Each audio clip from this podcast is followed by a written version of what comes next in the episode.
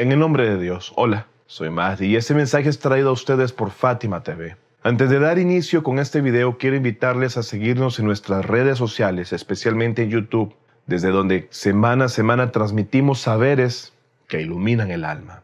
El apoyo que nos den a nosotros, por parte de ustedes, conseguirnos en esta plataforma de gran ayuda para poder continuar con esta labor que nos enorgullece y sabemos enriquece de forma muy útil el conocimiento y la espiritualidad. Es así que les insto a suscribirse si aún no lo han hecho, darle like a nuestros videos y activar las notificaciones para que no se pierdan de ninguna forma el contenido que creamos.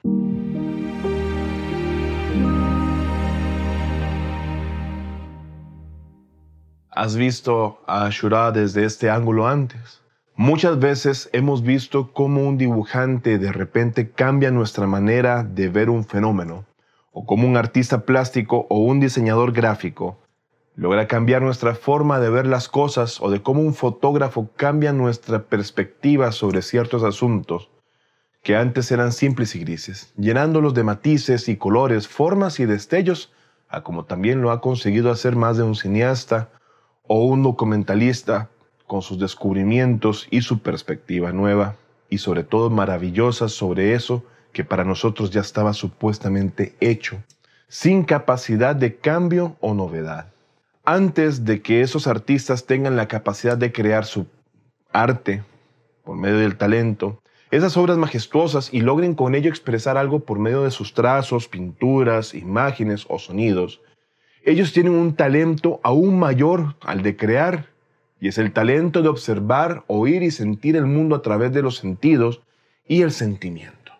Esas fascinantes y elogiables percepciones que finalmente disfrutamos en sus obras nos brindan una forma distinta de ver el mundo, de captarlo, entenderlo y nos permite decirnos a nosotros mismos, mira, desde este ángulo tan maravilloso, ¿cómo es en verdad la vida? este o aquel evento, tal o cual fenómeno del que somos testigos o espectadores o protagonistas se convierten en nuevo. Luego de eso somos conmovidos por el descubrimiento de ese nuevo sentir y de cómo encontramos una nueva perspectiva de las cosas. Algunas veces lloramos y sin duda alguna lo disfrutamos. Es así también como quienes año tras año, los lectores de poemas, himnos o cuenta historias sobre la epopeya de Ashura, nos hacen sentir profundamente un sentimiento inagotable de sollozos y llanto por amor.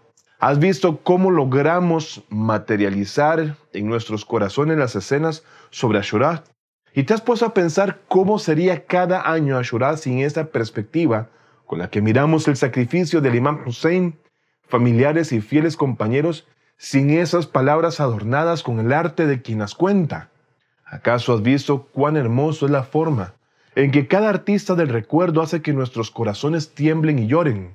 Es ahí donde me he dado cuenta de cuántas formas hermosas hay para mirar las cosas de la vida y cómo desde la forma en lo que lo veamos podemos convertir cada experiencia en una verdadera obra y descubrirnos por nuestra cuenta también cuántos otros ángulos no hemos aprovechado para ver la vida y la historia también de forma diferente.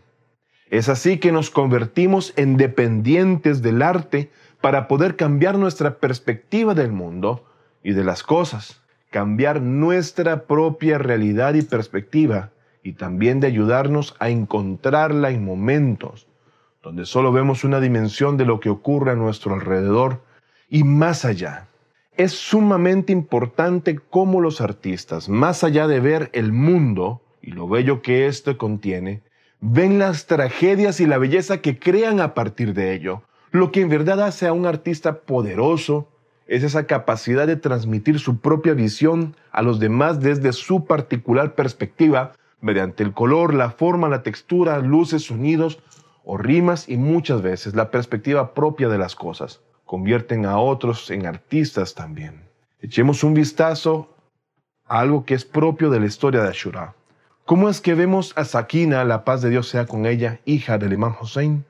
¿Has visto cómo entre las jóvenes chicas muy alegres hay honestas, francas, llenas de vida y que son siempre así de espontáneas y vibrantes en su juventud y fuerza, a pesar de que están rodeadas de personas a las que les puede molestar esa forma de ser? Son personas muy, muy inquietas, que no pueden evitar o detenerse al decir lo que quieren expresar. Son la vida de cualquier reunión familiar o de conocidos, sin hacer con ellos nada malo en absoluto. Y son en verdad el alma que trae el calor y la vida a cualquier reunión. Es así exactamente la personalidad de Hasrat Sakina, hija del Imam Hussein salam. Ella misma quien estaba cerca de la corriente de Al-Qama y se preguntaba, ¿dónde está mi tío Abbas? ella, la bendita hija del, del Hussein, Sakina, quien fuese la única que dijo a su padre, baja papá, baja papito, cuando ese se disponía a subir a su caballo para la batalla. Creo que las personas mayores de edad que fueron testigos de ese instante tan desgarrador mordían sus labios resecos por la sed pensando, Dulce Sakina, no digas esto, no rompas el corazón de tu padre. Ella quien fue la que le dijo al imam Hussein, papá, Puedes llevarnos de vuelta a Medina primero antes de que vayas al campo de batalla. Sakina es la que vio a su tía Zainab y le dijo, tía, ¿de quién es el cuerpo con el que estás hablando? Sakina es esa, quien habló con la cabeza decapitada de su padre, en medio de un mar de lágrimas hasta el punto en que la garganta degollada de Al-Hussein, salam, comenzó a responderle. Esta es Sakina.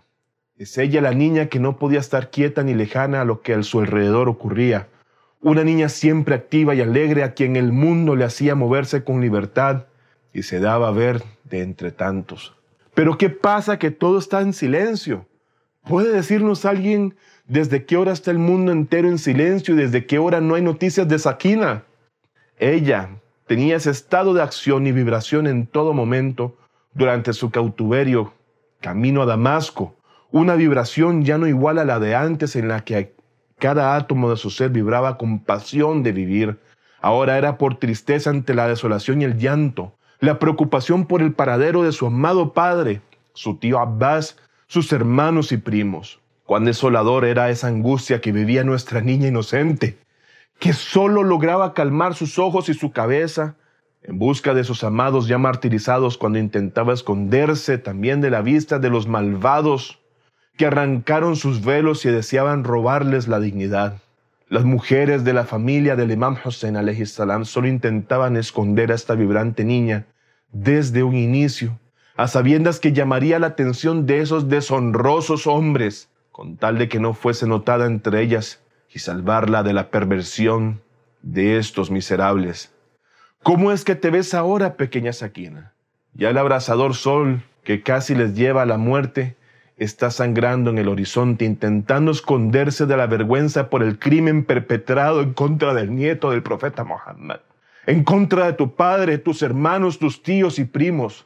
El sol ya no tolera más la vergüenza de mostrar cómo han dejado los cuerpos de tus familiares, despojados de su vestido, ya sin rastro de humanidad alguna, la cual se confunde entre las arenas del desierto de Karb y Balá este sitio que se llamará por siempre desde ahora angustia y tribulación. El sol se oculta sangrando entre las planicies, tratando de que no vea a esta niña pura, tan dantesco escenario, apuntando a la oscuridad del dolor y el duelo, hacia la oscuridad que al menos por unas horas logrará proteger el honor de las más honorables mujeres del mundo y entre su inmesurable horizonte ocultar las cabezas que llevan las lanzas los miserables esbirros verdugos de Yazid Lanatullah. Tan solo se te vuelven a ver con angustia quienes te protegen de las miradas putrefactas de los asesinos de tus amados. Y el abrazo de tu tía Zainab te cubre y se pregunta, ¿cómo te ves mi niña Sakina? No has recibido noticia nueva, pero cuando vuelves a ver entre las sombras de lo que las lanzas asoman y suman a, los ausentes, tan solo dices, sí, esto es cierto. Volviendo al presente, miro la forma en cómo revivimos la majestuosa epopeya de Karbala y al Imam Hussein, y veo cuán agraciados han sido los artistas con el favor de Dios y qué gran oportunidad tienen. ¿Cómo pueden ellos jugar con la forma en la que podemos mirar las cosas y llevarlas a otra dimensión en la que podemos revivir la historia? Este es su trabajo y tiene múltiples capacidades para transformar con su arte y visión las cosas y al mundo entero. Si en verdad tienen una perspectiva correcta y con ayuda de Dios, lograrán transformar al mundo y cambiar la forma en cómo se miran las cosas y más aún el curso de la historia. Todavía quedan muchas oportunidades para que se cuenten nuevas historias de Karbala desde la óptica de los artistas, que plasmarán con su talento una nueva realidad y visión de lo que ahí se vivió minuto a minuto con tal entusiasmo y pasión, como si fuésemos testigos del, instante en que todo esto ocurrió. Aún hay oportunidades para que se dibujen las nuevas imágenes sobre Karbala. No me queda más que despedirme agradeciendo su atención y compañía. Una vez más, en este espacio, no me voy sin antes agradecer todos sus comentarios y retroalimentación. Asimismo, compartan nuestros videos, suscríbanse al canal y si no lo han hecho, síganos para no perderse de ningún encuentro. Ruego a Dios que les otorgue lo mejor de esta y la otra vida tanto a ustedes como a sus seres queridos. Cuídense y hasta pronto. Assalamu alaikum wa rahmatullahi wa barakatuh. Fátima TV. Saberes que iluminan el alma. Síguenos en youtube.com slash Fátima TV ES o en nuestro sitio web fatimatv.es.